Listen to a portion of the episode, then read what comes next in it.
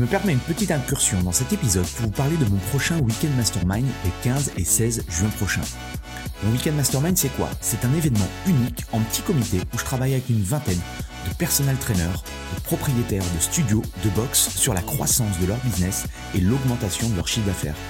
Deux jours en immersion complète pour vous partager de nouvelles stratégies marketing ou brainstormer avec d'autres professionnels et impacter positivement votre mindset et vos revenus. Vous repartirez de ces deux jours avec une motivation décuplée et un plan d'action en 90 jours.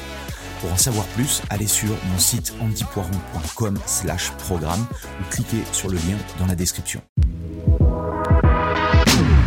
Bonjour et bienvenue dans le business du fitness, le podcast pour tous les professionnels du fitness. On parle entrepreneuriat, marketing, vente, productivité, mindset, bref, toutes les facettes qui vous permettent d'être un meilleur entrepreneur au quotidien. Je m'appelle Andy Poiron, entrepreneur et véritable homme de terrain depuis plus de 20 ans. J'ai touché à plusieurs domaines dans le fitness, instructeur fitness, commercial, manager de club, personnel trainer. Et aujourd'hui, depuis plus de 10 ans, je suis propriétaire de Away, un centre de coaching et d'une box Vous avez été nombreux à apprécier mon nouveau format Into My Brain où je partage soit mes pensées de la semaine ou soit je réponds à l'une de vos questions. J'ai donc décidé d'en faire une rubrique à part entière dans ce podcast. Pour m'aider à promouvoir le podcast, pensez à le partager à vos amis entrepreneurs et mettez un avis 5 étoiles et un commentaire positif. Cela permettra de promouvoir ce podcast. Bref, je laisse place à cette nouvelle capsule et bonne écoute. Bienvenue dans ce nouvel épisode de Into My Brain. Aujourd'hui, on va euh, continuer euh, ensemble la discussion qu'on a eue la semaine dernière sur les prédictions de Herman Rogers concernant euh, l'avenir de notre industrie. la semaine dernière, j'avais parlé essentiellement du point numéro un, du changement dans le service au niveau euh, des offres, d'accord? Je te conseille, si tu ne l'as pas lu, euh, enfin écoutez, euh, de revenir du coup sur sur la partie numéro une. Aujourd'hui, je vais continuer parce que j'ai annoté encore plusieurs choses et j'aimerais du coup te, te, partager un petit peu mon ressenti par rapport à tout ça. Donc en deux, il parlait de l'amélioration du parcours de santé. Alors je sais pas trop cette notion de parcours de santé, c'est toujours un peu voilà ce, ce terme, j'en avais parlé en, en, en fin de podcast le santé pour moi c'est très généraliste donc voilà. C'est ça sera un terme je pense à, à, définir. Je sais pas j'aimerais avoir aussi ton ton ton avis par rapport à ça. Comment toi tu entends euh, cette notion de, de santé quand on parle de club ou de sport euh, santé euh, ou de coach euh, sportif santé. Bref il y a, y a pas mal de points à éclaircir là-dessus. Concernant le parcours de santé pour moi en langage business ça veut tout simplement dire euh, définir clairement le parcours client. Et ça, c'est un des enjeux majeurs. Euh, je travaille beaucoup là-dessus euh, sur mon business ou avec les, les business des, des propriétaires et des, des coachs avec qui je travaille. on parle d'onboarding client. Quand ça, ça tu as dû entendre déjà ce terme-là. une définition toute simple que j'ai prise sur Google. L'onboarding client, c'est un processus qui engage et guide le client après son achat pour lui assurer la meilleure utilisation possible d'un produit ou d'un service. Élément clé du processus d'acquisition, l'onboarding offre une expérience utilisateur idéale pour fidéliser le client dans le temps. C'est vraiment hyper important de comprendre ça parce que c'est ce qui va faire que si oui ou non, ou en tout cas dans une grande majorité des cas, si la personne en fait va être va continuer longtemps avec toi ou au contraire va arrêter l'expérience. Tu sais que le, taux de rétention, le, le, le, la fidélisation est hyper importante. C'est un enjeu majeur. Que tu sois en euh, que tu aies un business solopreneur, que tu sois freelance indépendant ou que tu aies un, un business, un studio, c'est un des éléments clés. Parce que si euh, tu euh, tous les mois tu as de nouveaux clients, mais tous les mois tu perds le nombre de clients que tu as acquis. D'accord? Si par exemple euh, tu, tu fais 10 nouveaux clients par mois ou 50 nouveaux clients par mois et qu'à la fin du mois tu en as perdu 50, le résultat il est de zéro. Quoi. Et ça te demande beaucoup plus d'énergie de toujours alimenter la machine que au contraire de travailler bah, sur tes clients existants. moi la petite anecdote c'est que au, au, tout début, en fait, quand j'ai démarré dans le fitness, c'était un peu cette mentalité-là de se dire euh, moins le client fréquente le club, bah mieux c'est, dans le sens où s'ils fréquentent le club ou s'ils fréquentent trop le club, il n'y aura pas assez de place dans les vestiaires, euh, il y aura euh, trop de monde euh, dans les dans les cours, dans les espaces, etc., etc. Donc c'est un peu bizarre. Euh, heureusement que ça, ça change. Euh, ça dépend aussi des business models, mais tout ça, c'est euh, voilà, ça dépend un petit peu de ta vision aussi du, du, du business. Hein. Je te parle, moi, je te partage, et, je peux comprendre que tu sois pas forcément d'accord avec avec tout ce que je te partage. Et c'est aussi le, le côté intéressant des choses, c'est la, la discussion et les échanges qui font avancer les choses. Mais je trouve que euh, l'onboarding client, c'est quelque chose d'important. Donc, c'est les premiers jours euh, où tout se joue, entre guillemets. Euh, on parle pour en créer une habitude, tu as dû entendre ça, de 21 jours. Euh, je me souviens qu'à l'époque, quand euh, j'étais manager de, de clubs et de plusieurs clubs, on faisait toujours, là, enfin, c'était une des métriques importantes pour nous, c'est que chaque nouveau membre qui s'inscrivait au club devait fréquenter deux fois minimum par semaine le club pendant les trois premières semaines ça faisait euh, donc du coup 2, 4, 6. Il fallait qu'ils viennent euh, minimum euh, 6 fois.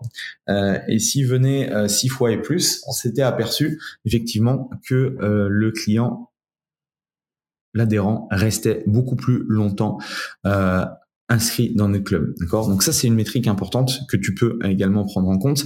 Il y a d'autres études je pense qu'ils sont beaucoup plus réalistes parce que c'est toujours un peu le concept de euh, de celui qui va le plus vite. Donc euh, pour moi, euh, ancrer une habitude en 21 jours alors que ça fait 40 ans que tu n'as pas fait de sport ou que tu as mangé n'importe comment, il va falloir plus de, plus de 21 jours. D'accord? D'autres études parlent de 66 jours, de 90 jours. Moi, sur le terrain, ce que j'ai pu, euh, ce que j'ai pu mettre en place sur le terrain, euh, je serais plus d'avis de suivre un processus de 2 à 3 mois.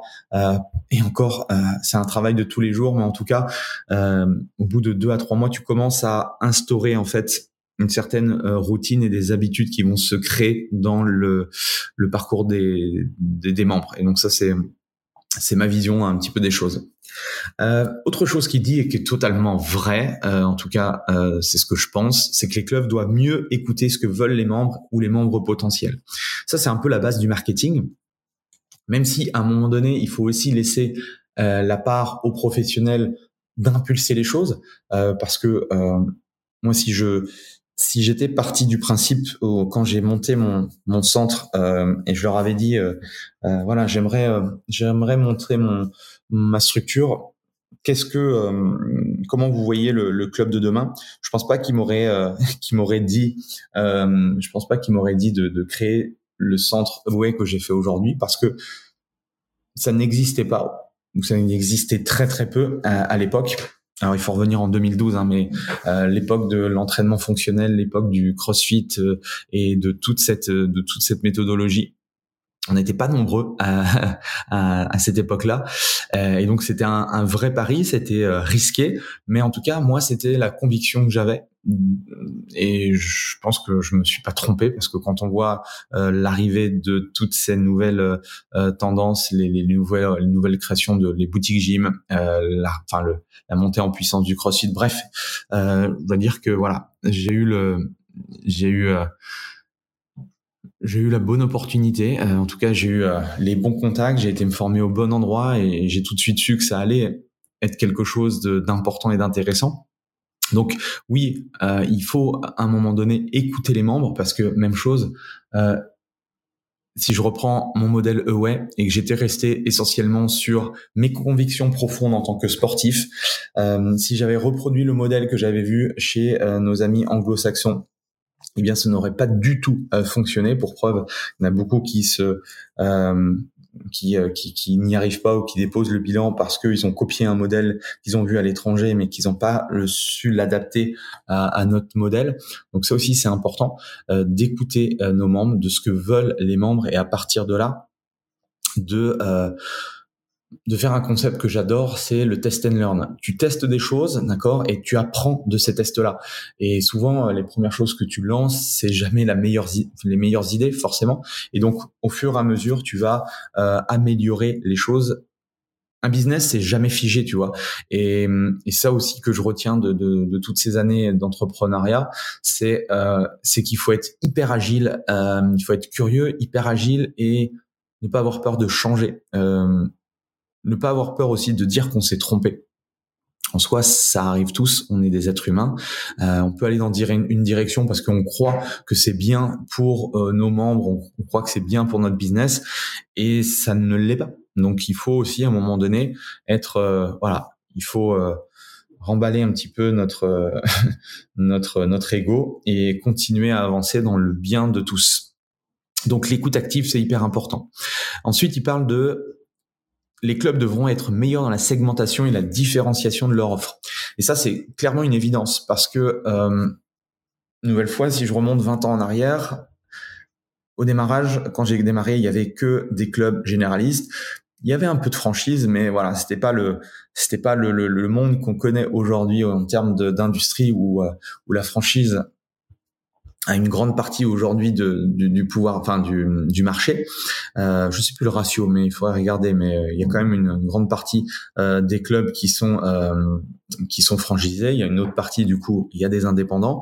Mais voilà, ça c'est important à prendre en compte, c'est que à l'intérieur d'un club euh, généraliste, il va falloir segmenter ou créer du coup des business de niche, un peu comme le mien, un peu comme euh, bah, tous les business, euh, enfin euh, tous les business qui ont un, une identité forte, par exemple des studios de yoga, des studios de pilates, les boutiques gym ou autres. Voilà, c'est des business de niche. Les global gym, les les clubs de fitness traditionnels, eux, en fait, c'est du mass market. Tu vois, c'est le c'est le décathlon du, euh, du fitness. Euh, alors que il y a, y a plein de boutiques euh, de running ou de triathlon euh, spécialisées. Et là, on rentre un petit peu dans cette notion marketing de segmentation et de différenciation. Donc, soit tu es généraliste, si tu es généraliste, du coup, il va falloir aussi, tu peux faire un travail de segmentation à l'intérieur. Tu vois, si je reprends, euh, ça me vient, mais si je reprends Decathlon, bon, dans Decathlon, il y a des gens qui sont qui adorent le running, il y en a d'autres qui adorent euh, la montagne, il y en a qui adorent la pêche, il y en a qui adorent le basket, etc. Donc à l'intérieur, tu pourrais même euh, voilà avoir une segmentation. Et ne faites pas en fait euh, comme des grosses entreprises qui ont Enfin, je ne comprends pas aujourd'hui pourquoi ils ne le font pas, parce que bon, ils ont le, pouvoir financier et humain pour le faire, mais je reçois encore des, des, des, emails ou des promotions de, de Carrefour, de la Fnac et des grosses enseignes où en fait les promotions elles ne sont pas ciblées à ce que j'ai envie, à mes loisirs, à euh, mes passions. Et entre guillemets, c'est de l'argent mis par les fenêtres, alors qu'aujourd'hui, on pourrait justement assez facilement euh, apporter le bon contenu en fonction de ce que veulent les gens. Et on peut le faire, nous, facilement, beaucoup plus facilement, du coup, à notre échelle, qu'on soit euh, un coach indépendant ou qu'on ait même une structure, un club, euh, c'est quand même assez facile de le faire. On parle pas de, de, de, de, de milliers et de milliers de personnes. Donc, c'est quand même euh, beaucoup plus facile, surtout avec les outils technologiques qu'on a aujourd'hui. Offrez-lui exactement ce qu'il veut, d'accord? Ça paraît, ça paraît con à dire, mais c'est vrai que les gens en fait viennent vous voir pour une raison, d'accord? Et c'est enfin c'est l'art un petit peu de de la vente ou de l'entretien. Alors je sais pas comment vous fonctionnez un petit peu par rapport à, à, la partie sales, à la partie vente, mais si vous comprenez réellement ce que la personne veut, c'est beaucoup plus facile en fait de lui donner très précisément ce qu'elle veut, d'accord? Donc euh, vendez-leur ce qu'ils veulent et donnez-leur ce dont ils ont besoin. Ça, c'est hyper important en marketing. Rappelle-toi, vendez-leur ce qu'ils veulent et donnez-leur ce dont ils ont besoin. L'important, d'accord, en matière de positionnement, c'est de vendre la destination et non la façon de s'y rendre. Euh, les gens, ils veulent perdre du poids, eh ben, dites-leur j'ai un programme, j'ai un programme d'accompagnement qui va vous faire perdre du poids. Après, à l'intérieur, ce qu'il y a à l'intérieur, ça va être à vous euh, de euh, euh, progressivement d'éduquer les gens à suivre votre processus, d'accord? Mais partez du principe de qu'est-ce que veut vraiment mon client idéal? Quels sont ses désirs, d'accord? Si votre votre client potentiel euh, pouvait prendre une pilule magique. Typiquement, c'est pour ça que les, je reviens euh, au marché de la minceur et de la perte de poids. Euh, c'est pour ça que euh, les gens qui vendent des produits alimentaires gagnent beaucoup plus d'argent en faisant croire aux gens que c'est la nouvelle pilule pour pour leur faire perdre du poids. Bah, si tu dis à la personne, tu prends cette pilule là une fois par jour pendant sept jours, t'inquiète qu'elle va l'acheter, alors qu'on sait tous que bah, c'est ça, ça fonctionne pas comme ça, d'accord? Euh, nous, on vend quand même quelque chose d'assez complexe en soi parce que euh, déjà, on leur vend une promesse de résultat qu'on n'est pas sûr de tenir. Euh, encore que aujourd'hui, on peut euh, avoir des, tout, dépend du positionnement, mais on peut vraiment structurer les choses pour que les gens aient des résultats ou en tout cas s'assurer qu'un grand, un maximum de personnes aient des résultats. Mais voilà, on est lié aussi à ce que la personne mette en action ce qu'on lui dit. Et ça, une nouvelle fois, euh, ben, on n'est pas tributaire de ce qu'elle fait en fait euh, le reste du temps quand elle vient pas s'entraîner chez nous le reste du temps qu'est-ce qu'elle fait à l'extérieur comment elle mange comment elle vit comment elle dort euh, comment elle est stressée comment ça se passe dans sa dans, dans sa famille dans sa vie privée comment ça se passe au travail bref il y a tellement d'éléments de paramètres que ça euh, devient assez euh, complexe.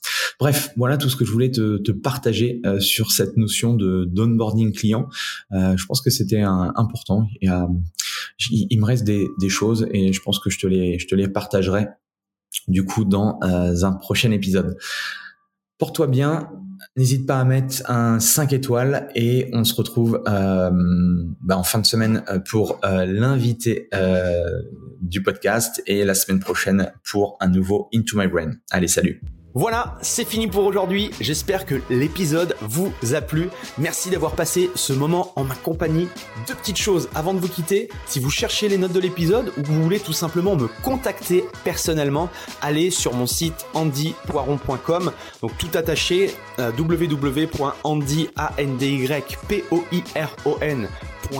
vous trouverez toutes les informations nécessaires.